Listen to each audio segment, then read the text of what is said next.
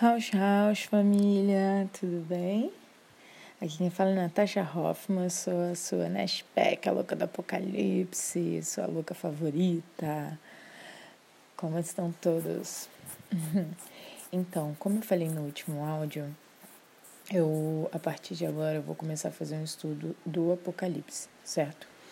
Então, para não estender muito, eu não vou ficar falando muita coisa aqui eu vou ler, vou começar lendo, fazendo a leitura do Apocalipse. Não vou fazer tudo de uma vez porque demora horas. Eu vou fazendo de de versículo em versículo, sabe? Tipo, primeiro livro, segundo, enfim. Ou se der para fazer mais de um, eu até faço. Mas é melhor porque aí a gente vai dando uma opiniãozinha ou outra e isso vai ajudando, pelo menos a esclarecer tanto para mim quanto para vocês que estão aqui me acompanhando e esperando essa parte de estudo. É... Até me baseei em algumas coisas, mas não tenho nada aqui, sabe? É assim, aberto, porque no momento parece que é assim, né? Não vem nada daquilo que a gente realmente quer passar, então vou passar o que está no meu coração, fazendo a leitura e para aqueles que não conhecem, né, pelo menos estão ouvindo pela primeira vez, né, o Apocalipse. É, quem escreveu o Apocalipse? O Apocalipse quem escreveu foi João. E foi João que era um dos discípulos, né, dos doze discípulos. E João, por causa que todos os discípulos foram perseguidos, né, pelo nome de Cristo, é, ele, ele foi preso e dentro dessa prisão que ele estava, ele teve a visão e escreveu esse livro. Que eu quero ressaltar que o livro do Apocalipse não é um livro de pragas de Deus pra gente, tá? Voltando a dizer como eu sempre vou dizer, Deus, através dos livros e dos profetas, ele avisou pra gente determinadas coisas. Então, o Apocalipse é uma visão do futuro, uma profecia do que estava para acontecer, mas não que Deus iria movimentar desse jeito.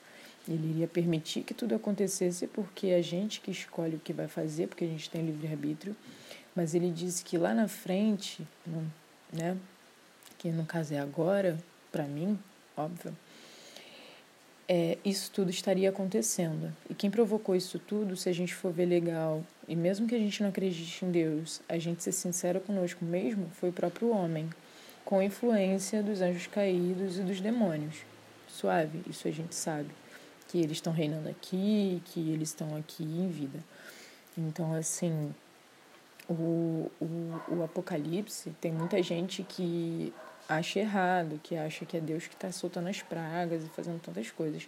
As pragas Deus, Deus soltou no passado e tal. Até hoje a gente tem muitas pragas e realmente sempre que tem praga na nossa vida, nas nossas coisas, tem alguma coisa errada e negativa. Mas não quer dizer que é Deus que está jogando para você. E sim, você está atraindo isso para você. Ou seja, o nosso planeta, a nossa Terra, a gente atraiu isso por causa do nosso coração. A gente foi tão ambicioso, queria tanto ser Deus, queria ter tanto conhecimento e tanta riqueza que a gente esqueceu do mais importante. E é isso que ele explica no Apocalipse, entende? Então agora eu vou fazer a leitura, porque eu já estou falando demais, a minha opinião. É, nada que eu digo aqui é certeza absoluta, porque eu não sou dona da verdade. Eu dou a minha certeza, aquilo que eu acredito, o meu coração acredita, aquilo que eu escuto que eu acredito que seja Deus falando comigo, entendeu? Então, assim, é isso. Para mim, o Apocalipse é isso. Então, é um aviso das pragas de tudo. É o que a gente está vivendo agora. Ponto. Vou começar. Introdução.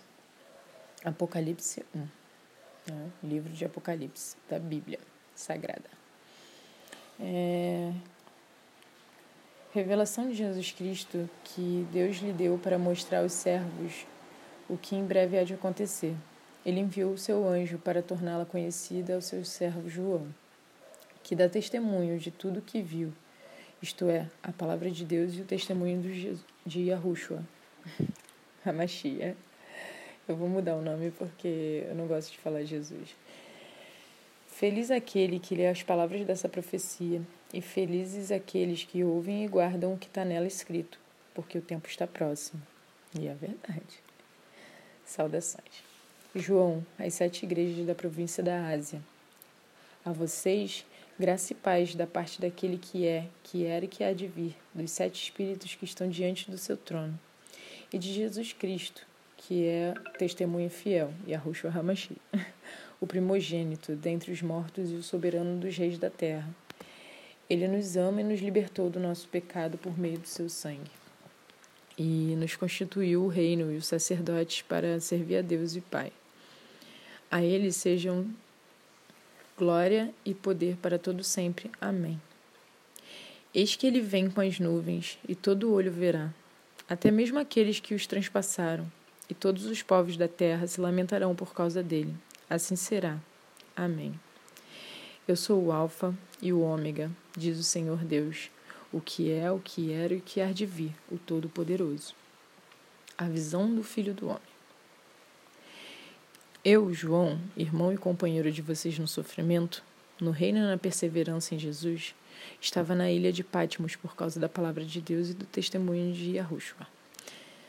No dia do Senhor, Achei-me no espírito e ouvi por trás de mim uma voz forte, como de trombeta, que dizia: Escreva num livro o que você vê e envie a essas sete igrejas: Efeso, Esmirna, Pérgamo, Tiatira, Sardes, Filadélfia e Laodiceia. Voltei-me para ver quem falava comigo. Voltando-me, vi sete candelabros de ouro.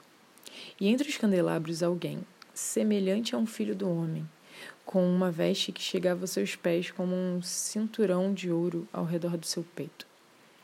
Sua cabeça e seus cabelos eram brancos como lã, tão brancos quanto a neve, e seus olhos eram como chama de fogo.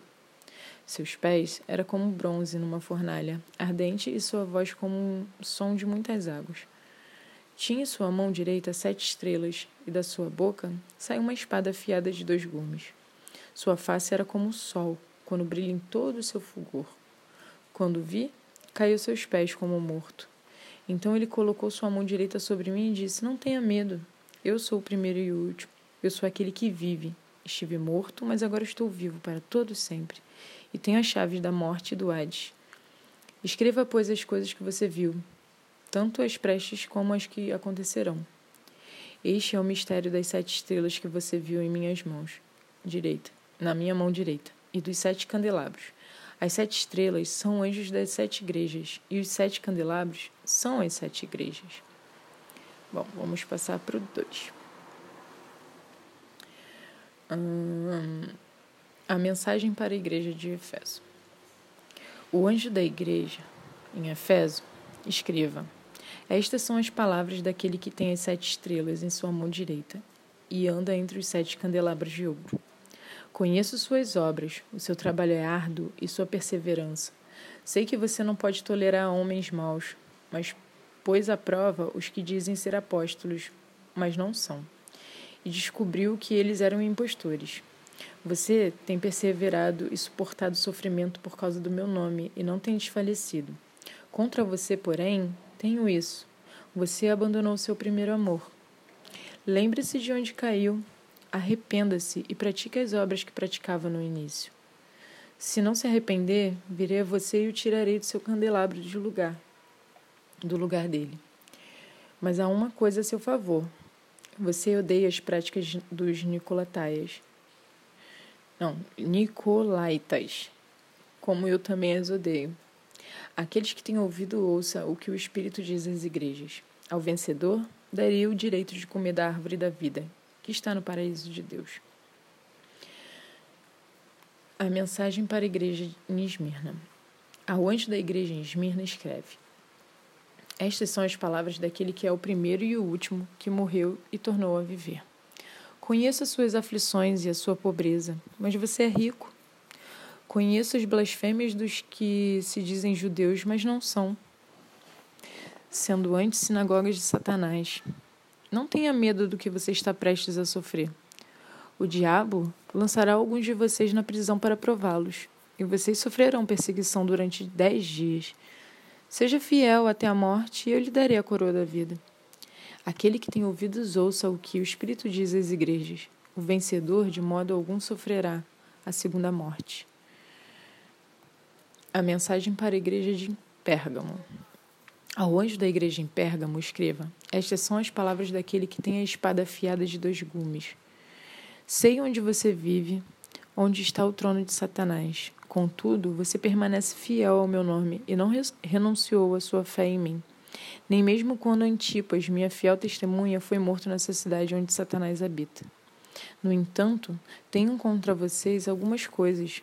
Vocês têm aí pessoas que se apegam aos ensinos de Balaal que ensinou Balaque a, arma, a armar cilada contra os israelitas, introduzindo-os a comer alimentos sacrificados a ídolos e a praticar imoralidade sexual. De igual modo, você também você tem também os que se apegam aos ensinos dos Nicolaitas. Nicolaitas. Portanto, arrependa-se, senão virei em breve. Até você lutarei contra eles com a espada da minha boca. Aquele que tem ouvidos ouça o que o Espírito diz às igrejas. Ao vencedor darei o maná escondido. Também lhe darei uma pedra branca, como um novo nome nela escrito, conhecido apenas por aquele que o recebe. A mensagem para a igreja de Tiatira. Ao anjo da igreja em Tiatira, escreva: Estas são as palavras do Filho de Deus, cujos olhos são como chama de fogo e pés como bronze reluzente. Conheça as suas obras, o seu amor, a sua fé, o seu serviço e a sua perseverança.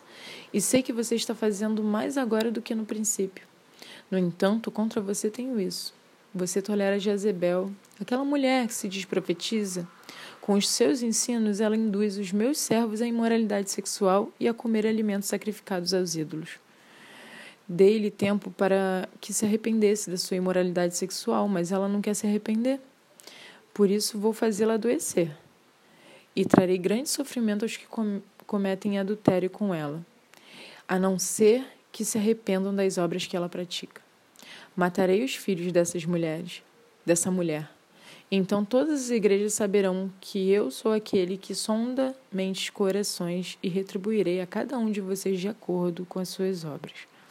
Aos demais que estão em Tiatira, a vocês que não seguem a doutrina dela e não aprenderam, como eles dizem, os profundos segredos de Satanás, digo: não porei carga sobre vocês. Tão somente apeguem-se com firmeza ao que vocês têm, até que eu venha. Aquele que vencer e fizer a minha vontade, até o fim, darei autoridade sobre as nações. Ele as governará com um cetro de ferro e as despedaçará com um vaso de barro, como um vaso de barro. Eu lhe darei a mesma autoridade que recebi do meu Pai. Também lhe darei a estrela da manhã. Aquele que tem ouvidos, ouça o que o Espírito diz às igrejas. Eu vou passar para o 3. Mensagem para a igreja em Sardo. Ao anjo da igreja em Sardes, escreva: Estas são as palavras daquele que tem os sete Espíritos de Deus e as sete estrelas. Conheça as suas obras. Você tem fama de estar vivo, mas está morto.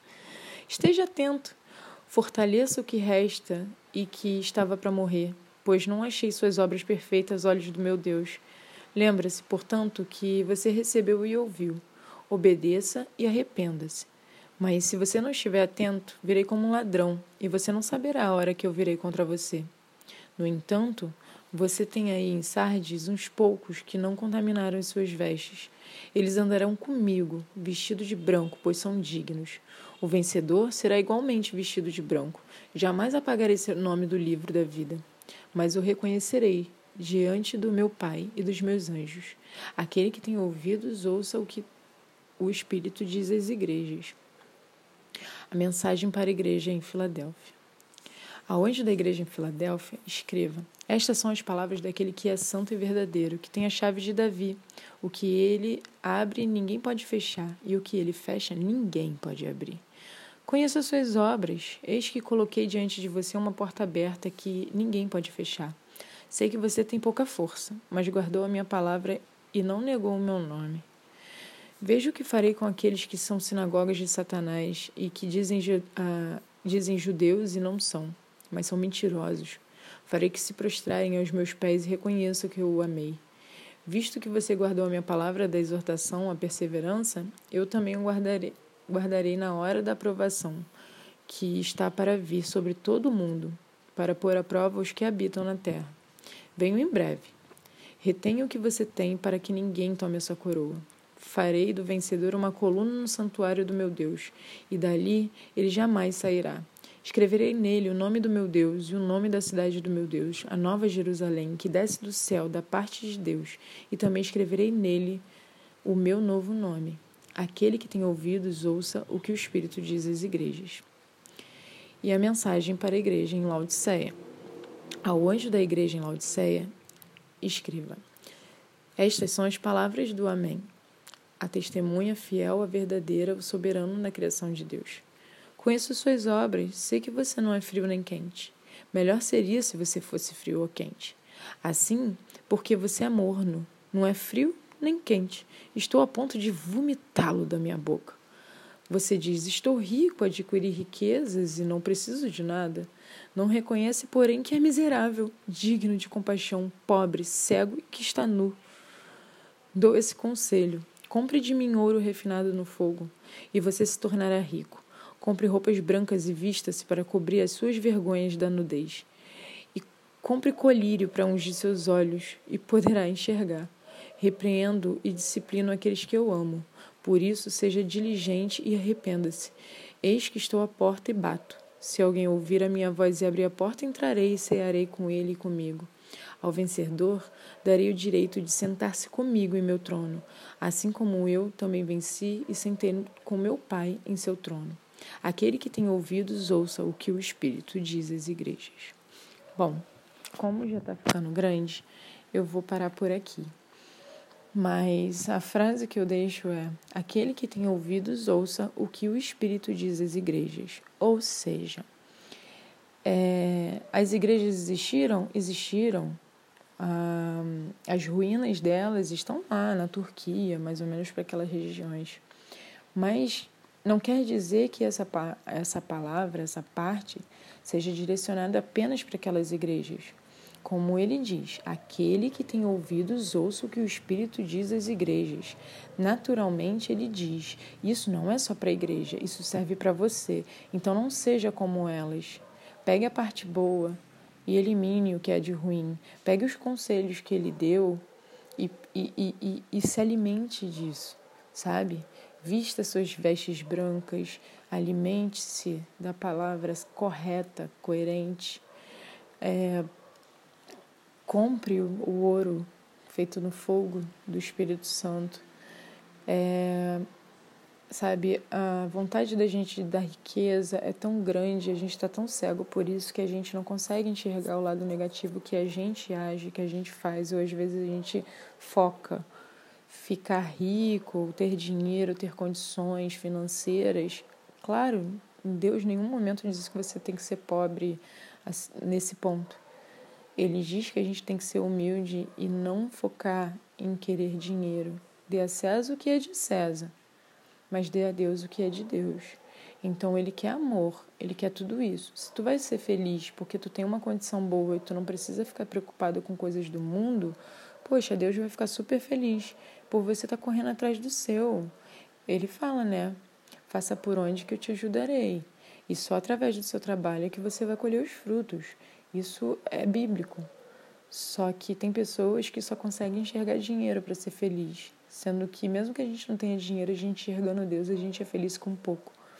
Então, é, aqui essa primeira palavra, né, é apresentando um pouco do Cristo, já depois de ter descarnado, desencarnado e, e voltado, ressuscitado.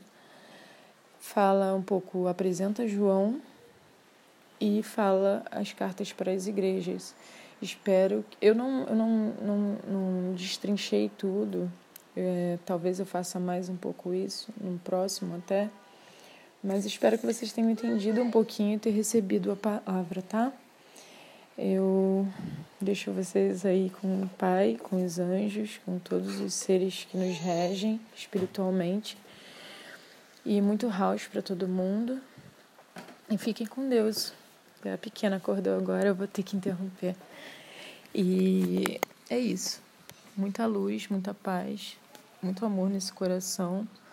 E tamo junto. Qualquer coisa, me chame nas redes sociais, né? Beijo. Tchau, tchau.